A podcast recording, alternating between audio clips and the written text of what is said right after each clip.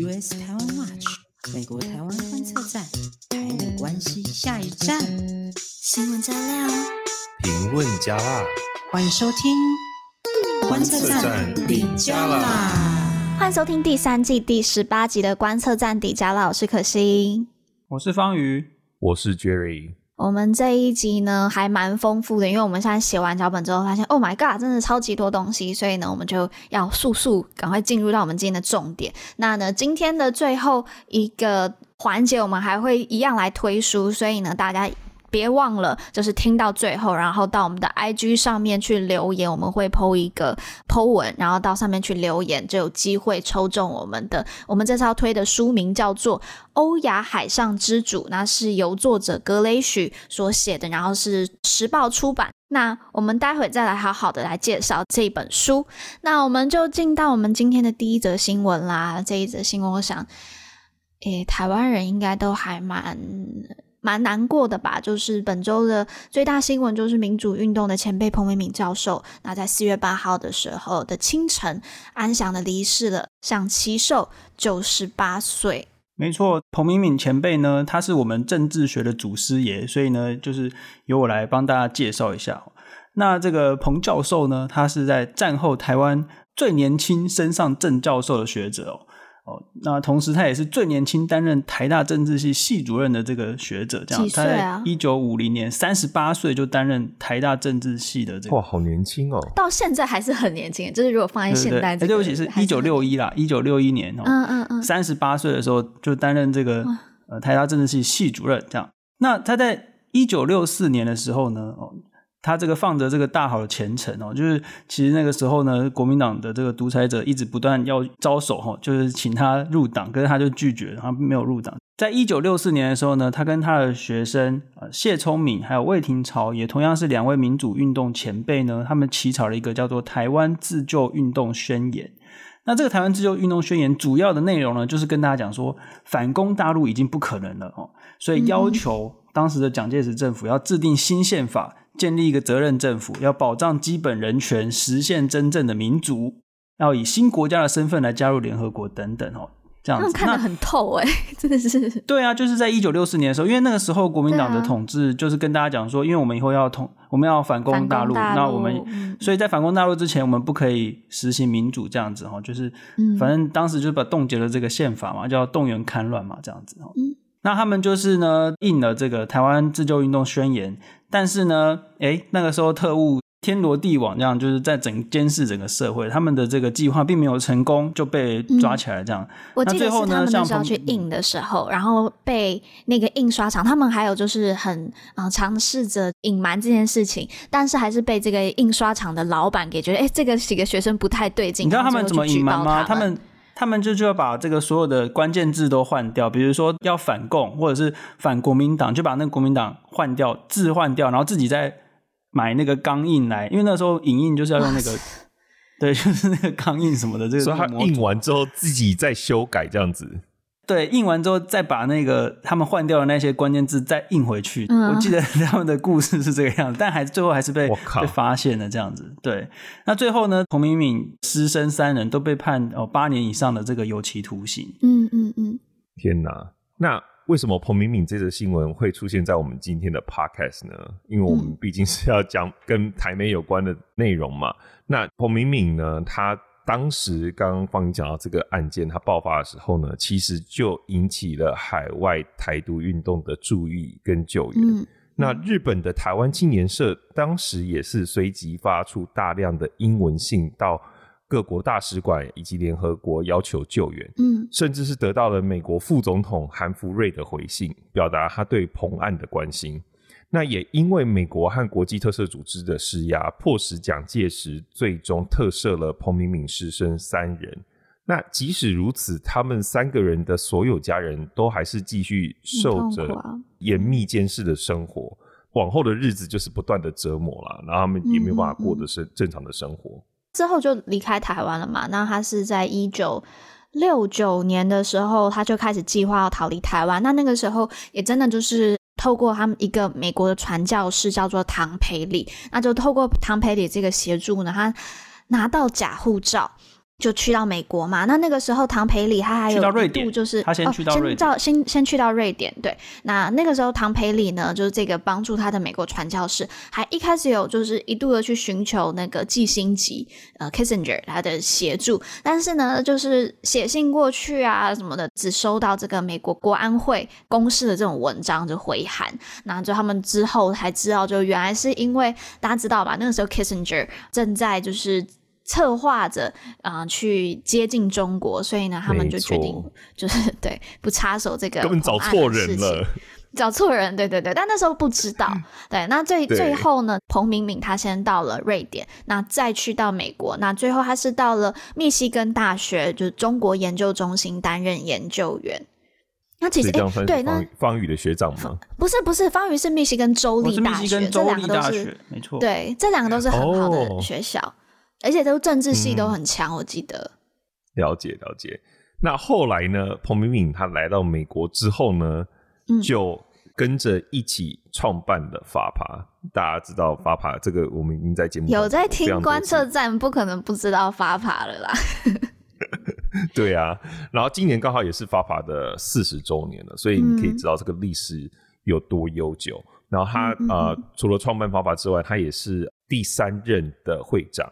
就是总会的会长。嗯嗯嗯，那彭明敏担任 FAPA 会长的期间呢，他其实推动了非常多跟就是台湾人权益相关的事情。那除了就是推动台湾民主委员会之外，那他当时也有访问菲律宾啊，然后甚至是支持台湾，就是岛内台湾民进党的创党，然后呢协助许信良回台湾。在美国方面，则是要求美国，就是美国每十年都会有一个人口普查，就是 census。对对对。那他就把这个人口普查里面要求要台湾人跟中国人要分开调查，就是你在填的时候，你可以填说你自己是什么什么哪一 Chinese 哪一个族裔这样子，嗯，那你就可以填台湾人。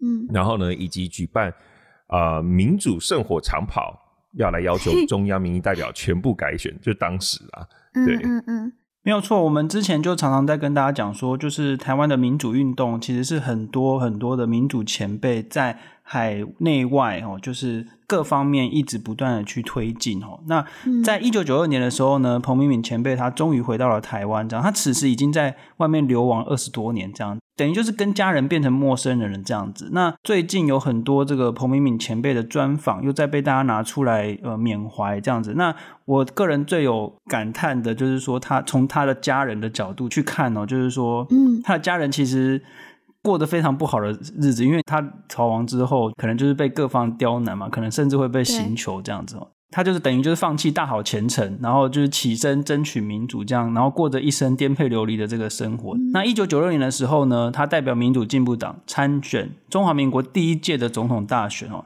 那个时候的搭档是谢长廷啊，对，嗯，然后他就一路的继续写书，哈，这个演讲啊等等，鼓舞的许多人。那我认为说，呃，他的精神、他的文字、各种倡议行动，鼓舞了非常多的人。那我们就一起感念他，希望前辈一路好走。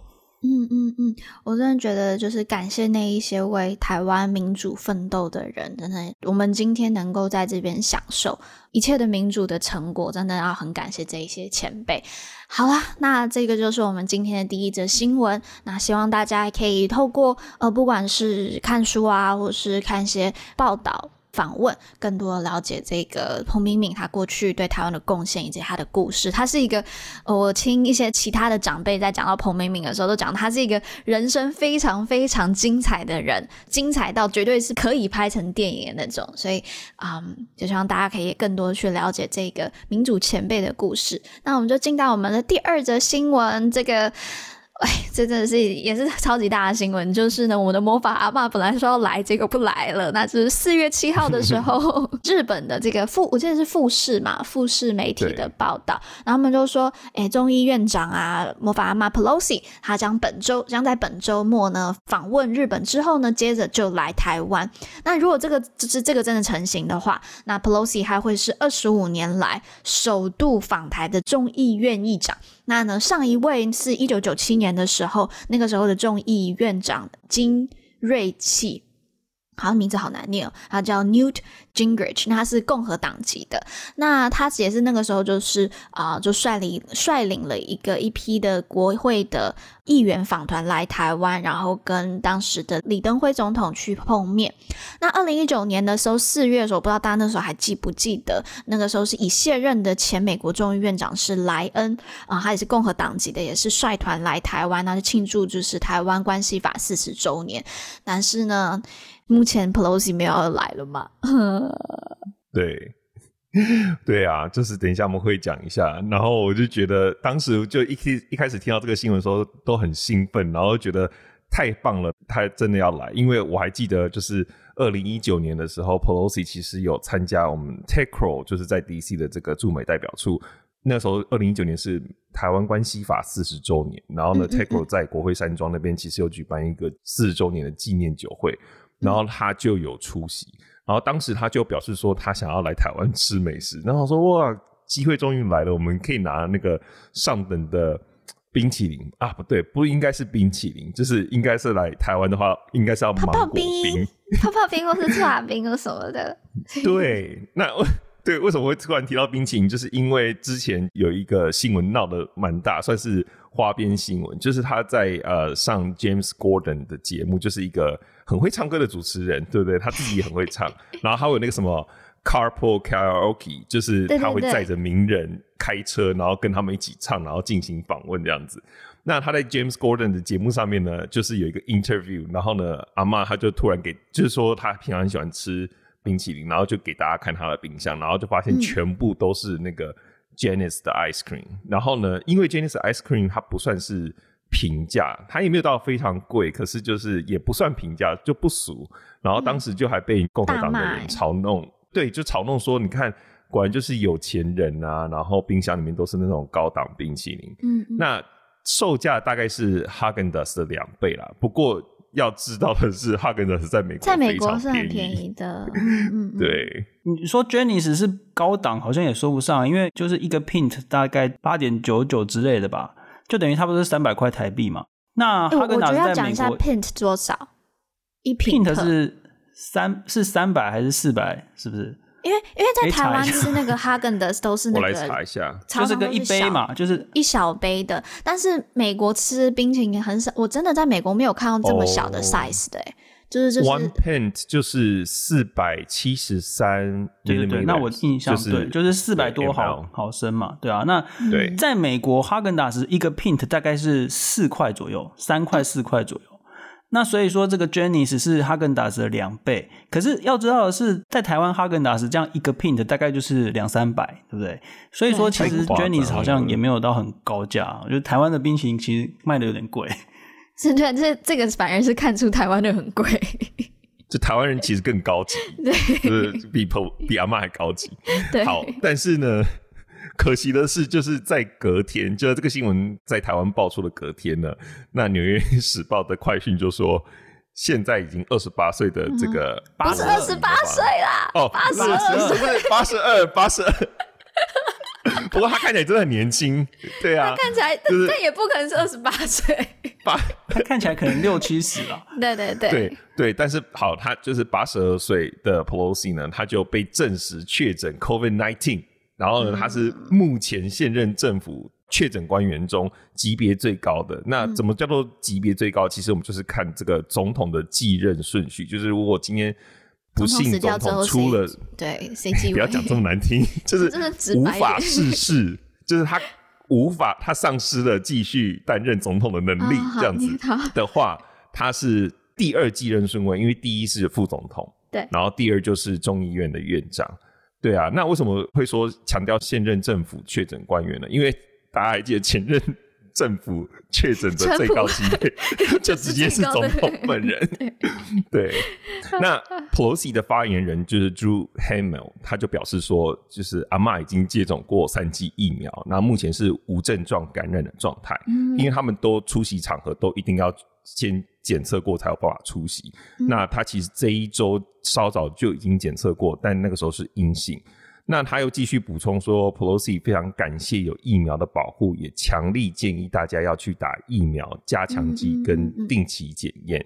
那他也表示，接下来 Pelosi 会根据美国 CDC 的规范自我隔离。那原先规划好的亚洲行，就是已经宣布就是会延后了。对。然后我觉得 Pelosi 这个其实很适合，就我觉得台湾的那个疾管中心可以找他来拍那个 广告，不是他们不是很多公益广告嘛？嗯嗯。然后就是站在边边，然后跟大家说要加强打那个加强剂，因为他八十二岁。对。对啊，然后还就很，因为现在还是台湾的老人，譬如说第二季跟 booster 还是没有打得非常够嘛，嗯、就是比例还不是很高。可是你。对，可是你看看八十二岁的阿嬷，就是打完之后，现在是无症状的状态，嗯，就是代表说疫苗真的有效。对啊。不过我觉得现在这个最松一口气的应该是中国方面吧，因为 你看四月七号的时候，这个日本的消息一出来的时候，中国外外交部那边马上就大动作反应哦，像那个我们的坚哥赵立坚啊，他出来讲说坚决反对什么美台各种形式官方交流，叭叭叭等等哦。哎，其实你看他自己就。跑出来说这个叫官方交流，你看美国每次跟我们交流的时候都会强调说 这个是非官方、非官方哦，然后他你看中国自己出来认证了我们是官方哦哦，就是好那。这个中国反正就是要求华府立即取消什么佩洛西访问台美亚洲啊，巴拉巴拉巴拉，大家都可以知道，这个就是产生气啦，就是一模一样。什么美方一意孤行，中方必将采取坚决有力的措施，坚定捍卫国家主权，巴拉巴拉巴拉等等哈。反正总之就是这样。但其实我们认为，我们应该要帮赵立坚加点油哈，因为你要他讲的越大声，嗯，你看美国魔法阿嬷一定越越，越会来，越要来。对啊，魔法阿嬷曾经跑到那个天安门。广场上面去抗议的，他是行动派的这样子哦。嗯，那不过呢，这个话说回来，其实台湾这方面其实也是多事之秋啦。因为现在总统府嘛，也有许多官员是因为家人确诊哦，所以这个官员本身也要暂时隔离，甚至包括蔡英文总统本身哦。所以其实假设魔法妈真的来了，哎，其实好像他也见不到蔡蔡总统这样子哦。对，就是其实就是这个。病毒实在是非常难以预料。那那美国其实目前统计已经有十九个国会议员确诊了，而且其实很多也都跟像总统拜登啊，还有副总统贺锦丽他们都有近距离的接触哈。不过目前截至录音时间为止，至少美国总统、副总统他们目前是人是阴性的。然后这两年来最 positive 的。一个字就是 negative 哦，就是这 大家最最最 negative 的字呢，就是就是 positive，对，没错，对啊。但我觉得现在大家，我感觉起来整个美国的气氛也都已经在共存的阶段了。戴口罩的人不多啦，然后诶，虽然我不知道这算不算一个共存的好方法啦，但是呢，就现在大家就是也。把这件事情把 COVID 看成是一个、呃，就像流感一样的，但是这个就跟现在的上海就是一个非常非常大的对比。那现在就是。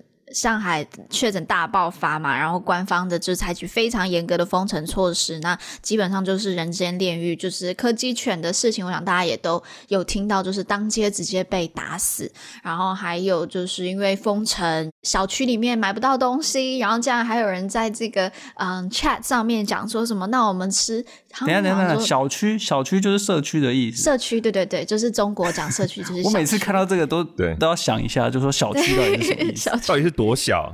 他们小区不小哎、欸，就是之前、啊、之前去上海的时候，他们小区也不小。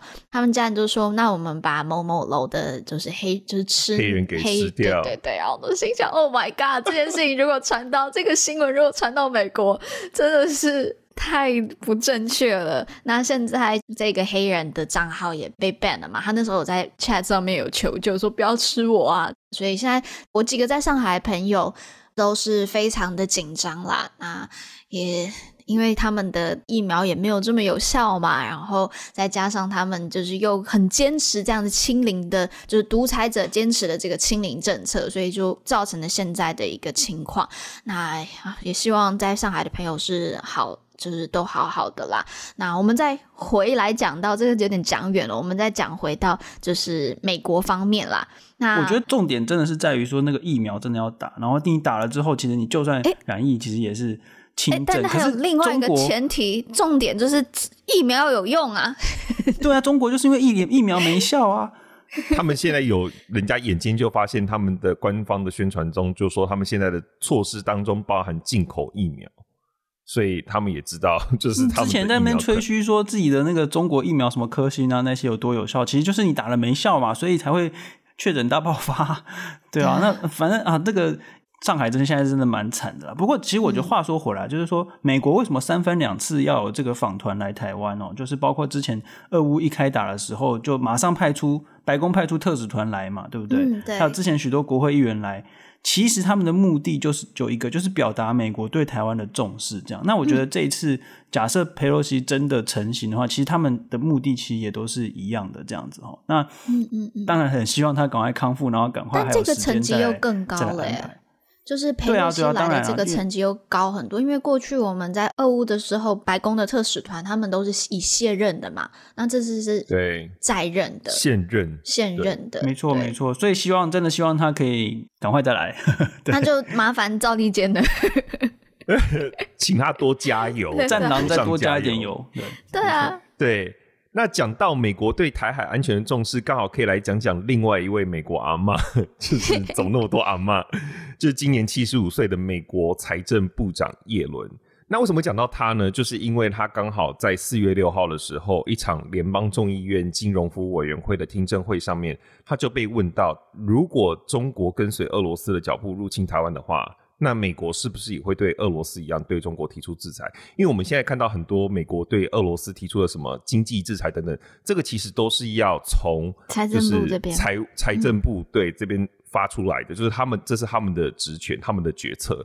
那叶伦他就说了，他就表示说，美国准备运用一切制裁的工具对中国实施制裁。嗯嗯嗯嗯，如果中国真的入侵台湾的话，那还要继续表示说。在俄罗斯侵略乌克兰的 case 当中呢，我相信我们已经证明我们可以痛击发动侵略的国家。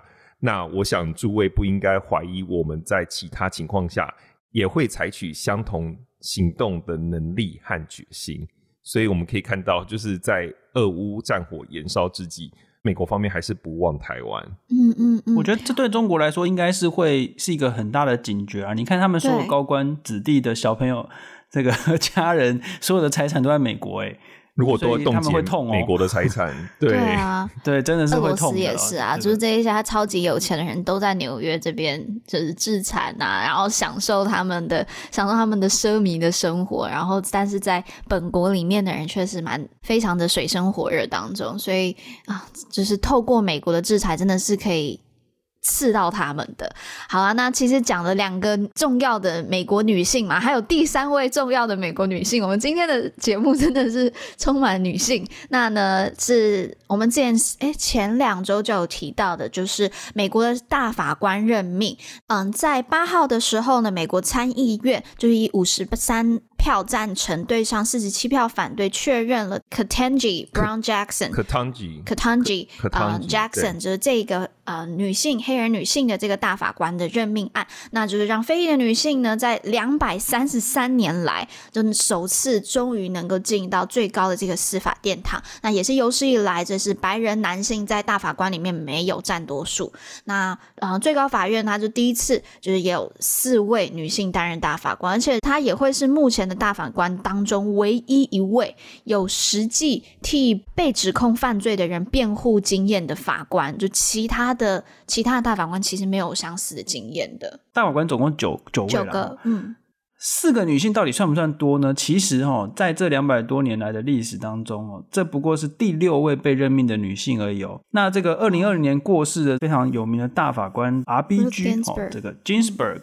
哦，Ginsburg 她是第二位被任命的女性大法官嘛？她在二零二零年过世，这样。她曾经说过一句非常有名的话，她她说：“哎，有时候人们会问我啊，在九位最高法院大法官当中，要有几个女性你才觉得足够？”哦，然后呢，Ginsburg 说九个。哦，然后人们对这个法答案表示惊讶，为什么要九个人都是都是女性这样子？哦，嗯。可是呢，大家想想看，哦，Ginsburg 说，当大法官有九位男性担任的时候，却没有人对此表示异议。对。对不对？所以你看，就是其实我们对，啊，所以其实就是假设九个都是女性的话，其实也不用感到意外的，因为一直以来大部分的时候，大法官都是由全部男性担任，已经习惯了这件事情应该要是男性，对，就我们会习惯他应该要男性，所以当说有，所以才会去问说要多少个才够，到底要几位才够这样子。对。啊。啊！天哪，哇，就是这个问问题的出发点本身就有一个预设立场，嗯嗯，嗯，嗯，嗯，对啊，对，嗯哼。那大家知道，就是参议院目前共和党跟民主党是 fifty fifty，就是势均力敌，因为刚好参议员就是一百位这样子。对对对。那在这次的投票当中呢，民主党人全部都是投下赞成票。那有三位共和党的人加入民主党阵营，那那三位来投赞成票，所以其他的共和党人都是投反对票。那这三位可以说跑票吗？就是就是跟着民主党一起投票的啊、呃，有两位其实是女性，就是缅因州的 Susan Collins 跟阿拉斯加的 Lisa Murkowski。那另外一个是犹他州的那个 Mitt Romney。那除了这三位之外，都是投反对票，而且并且他们甚至是在就是超级不爽，然后他们在宣布投票结果的时候，还集体就是走出议事厅。嗯，对，哎，不过哎，那个 Romney 他来自于意识形态相当保守的犹他，他愿意投女性大法官一票，也才加入民主党这边。其实这样算算是蛮意外的吗？我我觉得还好哎。因为你看，Mitt Romney 他爸爸，他爸爸是 George Romney 嘛，是以前是一个 Governor，有些也是犹他州的州长。对，那他爸爸以前其实就是在这种人权或是公民运动上面，他的票其实都是蛮偏 liberal 的。哦、因为犹他州其实是非常真的很保守的一州，那很多摩门教徒嘛，那确实我觉得从这样子的角度来看，诶，他会投赞成蛮特别。但是如果从他个人家族的经验来看的话，我觉得其实还好，就不会到太意外。嗯，而且其实传统上来说，大法官任命都算是蛮 bipartisan，就是跨党派的过程，嗯嗯嗯，通常不会有那么多的争议。但是就是从川普时期开始，就变得非常按照党派界限来投票，不管是。当时川普任命大法官，民主党这边也是强力反对嘛。嗯，然后呢，后来这一次我们就看到，就是 Jackson 也是一样，就是共和党就强力反对。那但是这一次三位投赞成票的共和党参议员，其实你也都可以发现，就是可以看得出来，他们在目前的共和党中算是少数不认同川普许多作为的议员，嗯、所以这可能告诉你一些讯息，这样子，嗯嗯嗯、没错。好，那如果讲回到目前的这个大法官的组成，大家知道这大法官的组成很是可以影响整个国家在未来它的意识形态的走向嘛？那不要忘了，就是现在目前大法官的组成还是保守派是占多数的，那是三比六，那保守派是六那 Jackson 加入之后呢，他也很难去扭转这个局面，因为他呃 Jackson 加入他是替代原本本来就是一个自由派的法官嘛。那纽时的评论就有提到，就是说。三位自由派大法官很容易失去这个话语权，就没有办法扭转重大法案的这个决定方向。那 Jackson 在接下来的大法官生涯啊，可能将会有一大部分的时间都在吃白章。没错，然后其实也有很多评论有提到说，最高法院是一个非常重资历的地方。对，那再加上从过去的经验来看，新加入的法官通常都要花上三到五年的时间适应。所以 Jackson 的影响力可能还是需要一段时间才可以看到结果。嗯嗯嗯嗯、而且虽然 Jackson 已经被就是 confirm 这样子，但是他要一直到最高法院的下一个会期，也就是今年的十月才会正式开始他的任期。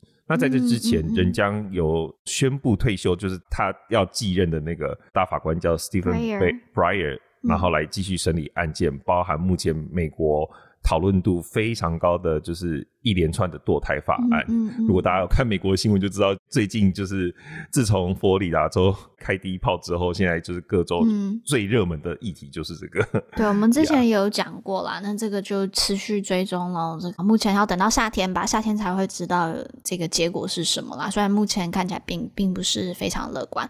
好，那我们再进阶到下一个新闻呢，就是爱国者飞战的军售啦。那就是路透社在四月六六号的时候报道，就是国务院他们。批准了新一批的对台军售，主要的贩售的项目是爱国者飞弹，那的这个专业技术支援，那包括这个后勤的系统啊，人员的训练，那相关的设备维修部署等等，那总价是九千五百万美元，是拜登政府任内的第三笔的这个军售批准。没错，那美国国防部给国会的通知里面是讲说，这一次军售的目的。主要是支持接收方，也就是台湾哦，持续更新军备的努力，那让军售接收方能够增强他们的防卫能力，包括啊、呃、飞弹防御系统的密度啊，然后确保空中作战的能力。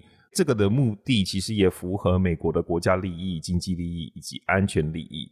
那接收方将会以此等防卫能力去吓阻区域安全的威胁，加强本土的防卫能力。嗯、那当然没有明讲区域安全的威胁是谁，但是我想听众大概应该都知道，因为对台湾来说，一直以来的安全威胁就只有一个。没错，当然这个就是完完全全的，就是是一个防卫性的嘛，在这个爱国者飞弹这个防空的飞弹系统。关于这个武器系统的使用哦，其实。后勤跟训练这些措施，跟这个武器本身都是同等的重要。那我们刚好可以来看到，说前一阵子有许多人在讨论说，为什么西方国家没有直接送武器给乌克兰？就说，啊，你怎么不送飞机之类的？哈，其实我们还要考虑到说，武器系统跟这个训练所需要的时间，还有后勤的问题。一套武器系统啊，一台坦克，一台战机，并不是说你直接送给一个国家，它可以立刻就可以拿来使用，不是这样的，不是在玩电动玩具哦。对，就是 你可能一套防防空系统啊什么，你可能需要好几个月的训练你才会用嘛。那而且使用还要有维护，诶，还要这个维修的这个部分。售后服务。对啊，那不过呢，乌克兰的状况跟台湾其实还是有点不同，因为乌克兰大部分的武器是俄国的系统哦，因为它以前苏联的共和国嘛。但是台湾的武器跟人人员的训练一直都跟美国有很高度的这个连结啦。不过呢，哦，最近根据这个美国之音记者的报道哦。美国国防部长奥斯汀跟参谋联席会议主席米利哦将军，他们表表示说，诶，美国绝对没有在乌克兰或波兰训练乌克兰的军队，绝对没有，绝对没有在乌克兰介入。不过，哦，不过。的确是有乌克兰军人在美国接受训练了，他们就承认有这件事情。这到底有没有在澄清啊？这个是有澄清跟没澄？他们严正澄清，训练的地方不在乌克兰，对，对，对，绝对没有帮助，绝对没有直接帮助，绝对没有直接在乌克兰这样的。不过，对，这个台湾方面，其实我们去年有报道过嘛，蔡英文总统他亲自证实说有美军。嗯现役的美军驻台常驻在台湾，协助我们的训练工作。那先前其实，在一些官方照片，我们就可以看到有很多所谓的技术支援人员的出现。非官方照片也有发现啊，就是牛奶啊，很多就 可能怎么说的。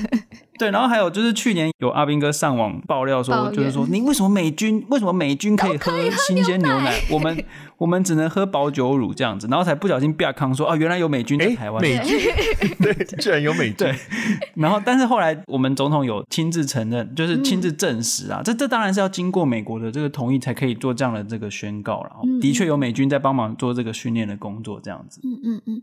但我觉得怎么澄清还是澄清不完啊，因为这个军售节就是一。发布的这一天，马上我觉得不意外啦，大家也都习惯了。但是这件事情真的是非常需要纠正的，就是有很多人跑出来就讲说啊，美国卖台湾的武器都特别贵啊，美国人就是爱钱啊，一直跟台湾要钱啊，然后甚至还有就退休的公务员就跑出来就说这些军售是无底洞，然后还说这个买战斗机很贵，维修费很贵，就是我觉得他。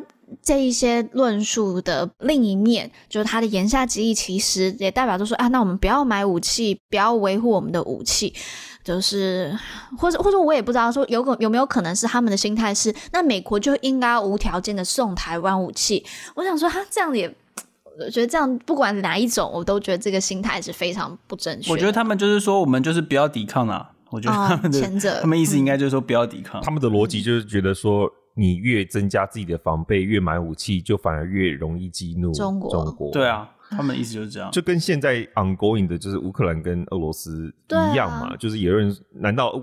像譬如说乌克兰现在不是大家就是说要 de-escalate 嘛，然后但是美国又一直或是西方的国家一直提供一些呃譬如说什么标枪飞弹什么的给乌克兰，然后他就说那这样不就是升高冲突嘛？可是问题是重点是在于说标枪飞弹是防御的，欸，对啊，而且侵略者不放手啊，所以你看一个国家面对外来强敌，整天都说要统一我们，然后甚至是不排除到目前为止都还不排除放弃武力统一哦。嗯，那如果我们自己平常不买武器，不训练人员。不维护武器系统，那么面对战争的时候，大家就跟电动玩具，就是打 online game 一样，就是手拿起路上捡到枪就可以直接操作武器开火还击嘛？当然不行啊！所以就是这一类的言论就是非常的投降主义。对，然后我觉得真的是。蛮糟糕的，就是你要抱怨的话，请跟中共抱怨好吗？如果没有敌人威胁的话，那我们不是也可以少花一些钱在军备上面？嗯，嗯，所以今天我们也是被逼的，不是吗？嗯，我真的就很受不了这种言论。我不知道这样的比喻好不好？欸，诶，但如果像今天有人。呃要强奸人好了，然后强奸我，然后却有人跟我说，那你就跟这个人结婚，那你就不要你就不要抵抗，你不要买任何防狼喷雾不就好了？他是就是是，我就是好，我我不知道这样的，你就穿的保守一点呐、啊，你就不要让人家引人遐想啊，你就你就是自己要洁身自爱啊，想到这种就很生气，那检讨受害者。对啊，就是今天珠宝店被偷，你会去骂珠宝店，因为他把珠宝放在那边嘛？就是。对啊，为什么你们要买？对啊，你就你就你的你的橱窗就用全黑就好啦，这样就不会被人家引人觊觎啊！是什么逻辑？气死了！好啊，那刚才哎，刚好也讲到这个乌克兰跟俄罗斯，那我们也就帮大家再去更新一下目前的状况。那这也是我们今天的最后的主要的新闻啦，就是联合国大会表决通过暂停俄罗斯在人权委员会的席位，那最后的票数是九十三票的支持，二十四票的反对，那有五十八票。弃权。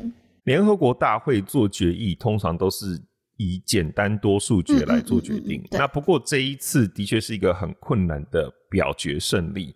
先前俄罗斯就已经大力警告了，就是即便投弃权的国家，都也会被视为不友好。就是很多国家就说：“那我弃权不可以？” 俄罗斯就说：“不行，你就算是弃权，我都认为这是一个不友好的表现。”那之后都会采取反击措施。对。很多国家的确就是因为这样子改变心意，就没有加入战争法。嗯嗯。哎、嗯欸，不过我觉得这个投票还蛮有趣的，就是说他是要暂停在人权委员会的席位嘛。我觉得这其实是高度象征性的。不过刚好也就大家提供大家一个表态的这个机会。嗯。那哎，欸、对，帮大家整理一下，反对票当中最重要的是有哪些？我猜，我猜，我猜，我猜，我猜。哦，哎呀，没来不及。哦，好，中国大家都知道。还有呢？那那不然好，那再那再来猜吧。呃，北韩。没错，有北韩。哎、欸，好，那那就是你猜一个最最反美的、最反美的、最反美的、最反美没有啊，一定会有俄罗斯的小弟，就是白俄罗斯啊。啊，对，对对对没错。好，其他其他算了算了，直接盘点好了。还有其他就是最反美的那些嘛，什么伊朗啊，哈，拉美左派国家，尼加拉瓜、古巴、啊、玻利维亚，还有这个中国好朋友阿尔及利亚，嗯，然后呢，反正就这些嘛，就是还有中亚的那些国家，这全部这一票全部都独裁者，大家有没有发现？就是 独裁者全部都挺了这个俄罗斯。独裁者阵线。我觉得现在的这个民主对抗威权或者独裁的这个势力，真的是越来越来越来明越明显了。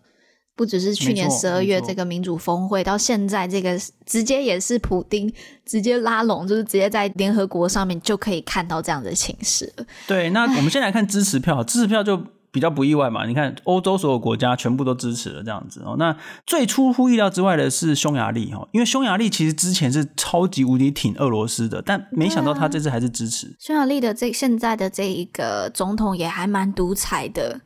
等一下，我是看到土耳其吗？没错，土耳其也支持，对，因为毕竟土耳其也是想要加入欧盟这边。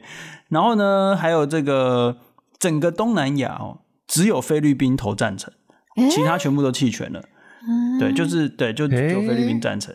整个阿拉伯国家几乎全部都弃权，我甚至就是有有一些是投反对，但是。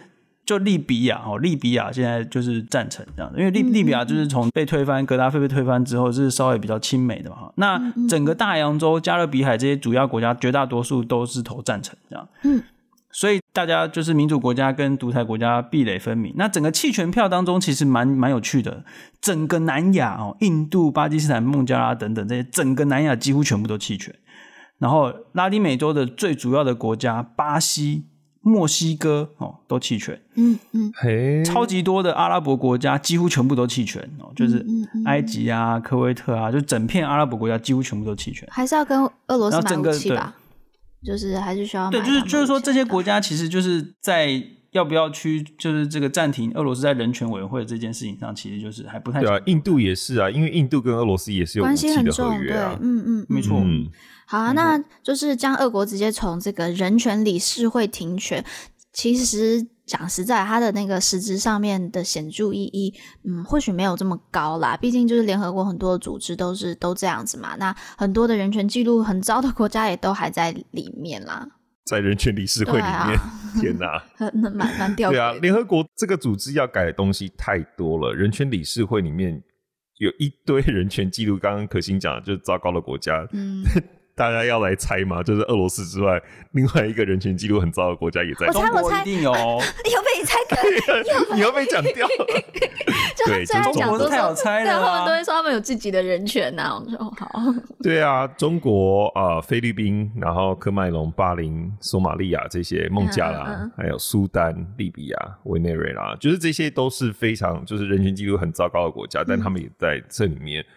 不过，我觉得这一次的投票结果虽然是象征性意义，不过我觉得也算是可以给中国一个小小的警惕。其实这一次俄罗斯跟乌克兰的事件，大家都是一直在看中国怎么反应嘛，然后就看中国到底会不会学到教训，因为他也在人权理事会里面。如果我们可以这样对俄罗斯做同样的事情，那我们也可以对中国做同样的事情。嗯。嗯这样的事情叫做什么事情呢？这其实是有一个专有名词哦，这个在国际关系上面叫做 naming and shaming，就是点名跟羞辱哦，就意思就是说你做了一些对于人权很糟糕的事情，例如说像俄罗斯就是去入侵。乌克兰，而且在那边屠杀平民嘛，那我们就把你点出来说，哦，你你就是那个破坏人权人，这个叫 naming and shaming 这样。嗯嗯。这虽然说是一个很象征性的事情，但是这是要造成舆论的压力跟政治上的压力这样。对，我觉得大家不要忘记，就是他希望有实质性的一个呃行动出来之前，这个舆论的压力跟政治的压力其实是一个前提啦。所以我觉得不要觉得这种点名式的这种羞辱好像。没有意义，它的意义其实很大的。那当然不意外的，就是中国代表也会出来讲一大堆一大堆话啊，像是什么中国的驻联合国的大使张军，哎，不对，等下驻联合国大使不是爽哥吗？他之前不是去去？他是副大使，副大使，爽哥是副大使。哦哦，好可惜没有看到他，好吧，好吧，好。怎么不是爽哥出来讲话？什么好可惜？好可惜，我有多想念他。对，我很喜欢他，看他比较有喜感，没有错。啊，想念爽哥。那内容是一样的，内内容其实是一样的。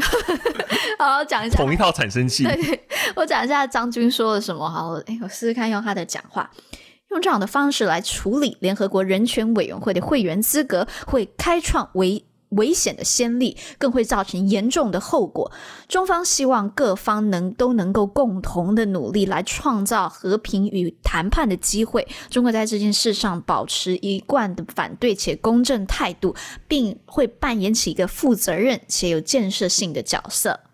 呃，角色，等一下，角色，角色，角色，角色，啊，这些真的都是鬼话哎。对啊，也也就是说，中国打算继续对呃俄罗斯在乌克兰的恶行视而不见，然后各种屠杀平民的行为，像在 Bucha 的那个，就是、啊、哇，我看那个影片太恐怖了，怖我觉得大家做做好心理准备再去查，就是真的就是行刑式的一些屠杀平民的手段，嗯嗯然后这些他们中国难道都当做没发生吗？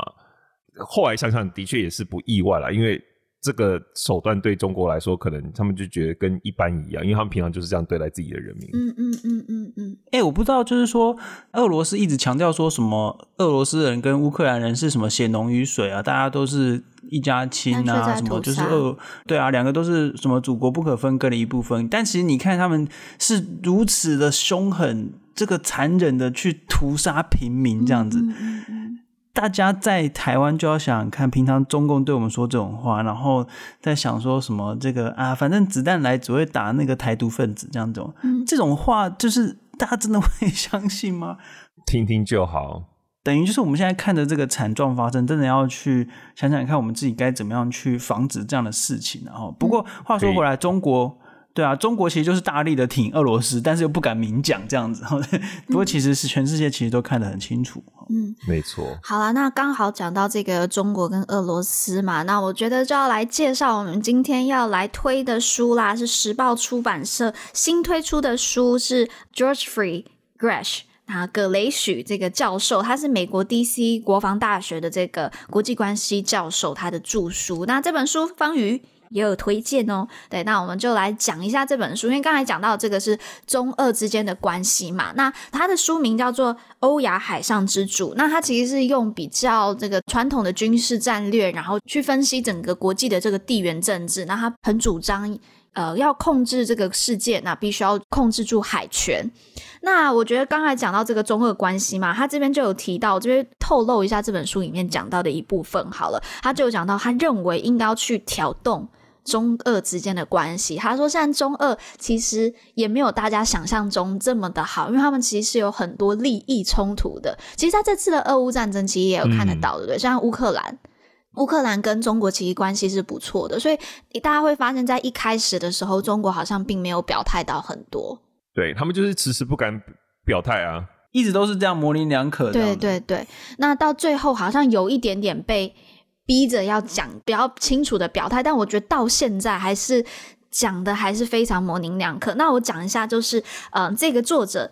这个格雷许他说应该要挑动中俄之间的关系。我讲一小小段里面的内容。他说，以东南亚为例，俄罗斯对南海所采取的这个官方立场，并没有符合中国方面的主张。表面上双方是心照不宣的，俄罗斯不会对中国的势力范围公开的说三道四，反之，中国也一样不会挑战俄罗斯在北极或东欧的核心利益。虽然双方都有默契，可是呢，俄罗斯依然积极的跟许多。东南亚的国家接触，然后跟他们贩卖军火，还有弹药，也跟越南、寮国、柬埔寨以及缅甸等国合作，为的就是进行能源探勘或销售，以及反恐与人员训练等方面的利益。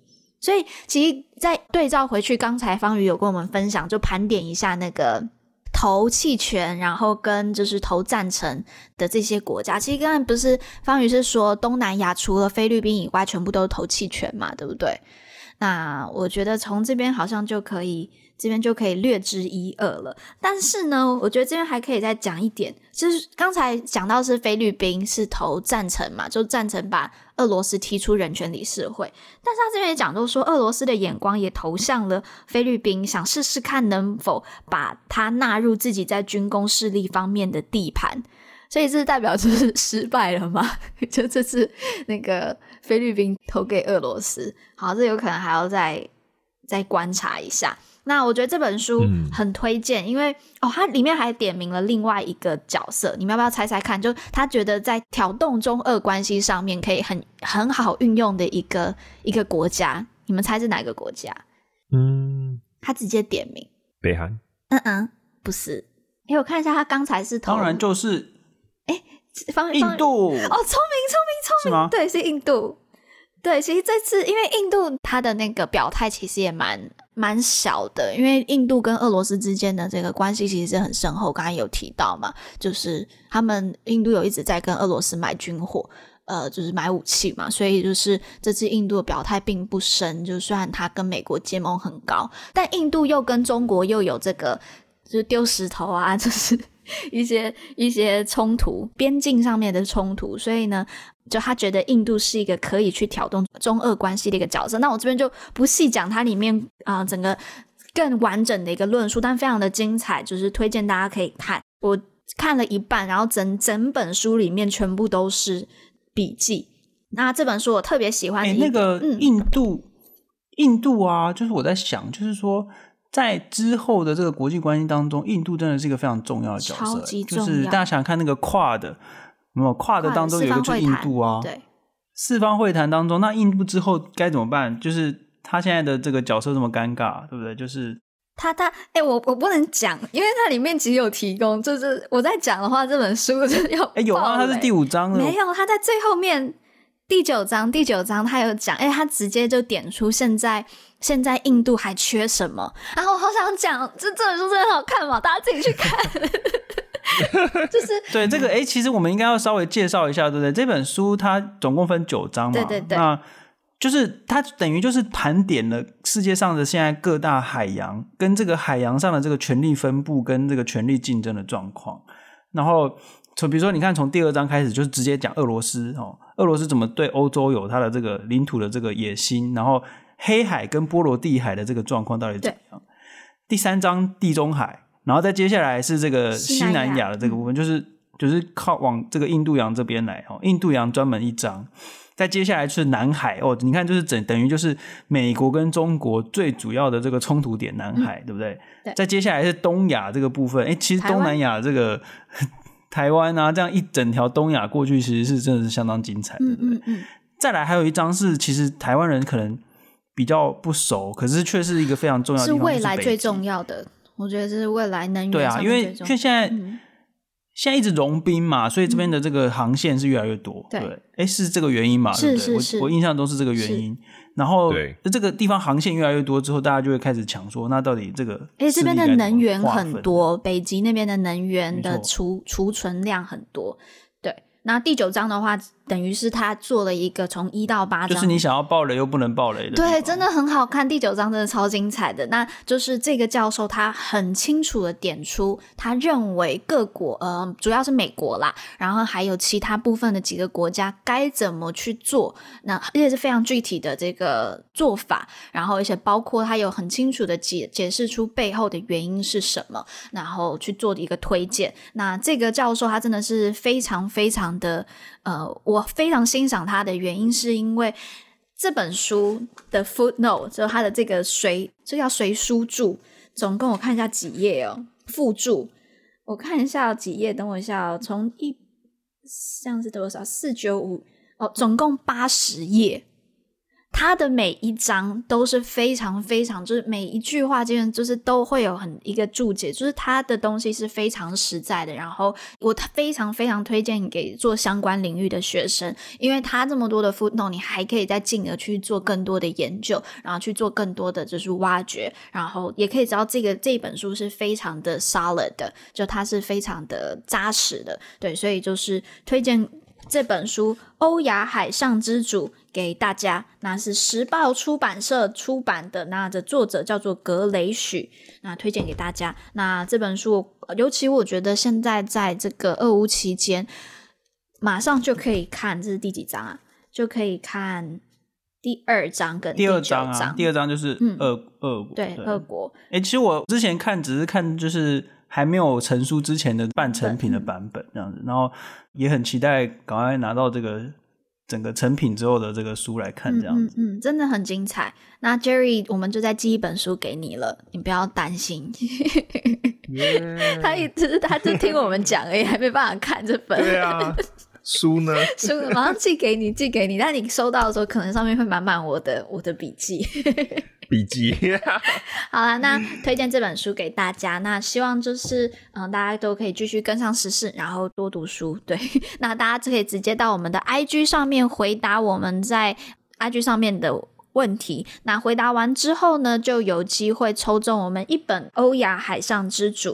那我们下一周会再跟大家公布谁是那一位幸运儿。好了，那今天的新闻很丰很多很丰富，那我们今天的 podcast 就到这里啦，那我们就在下一周跟大家再见喽，拜拜，拜拜，拜拜。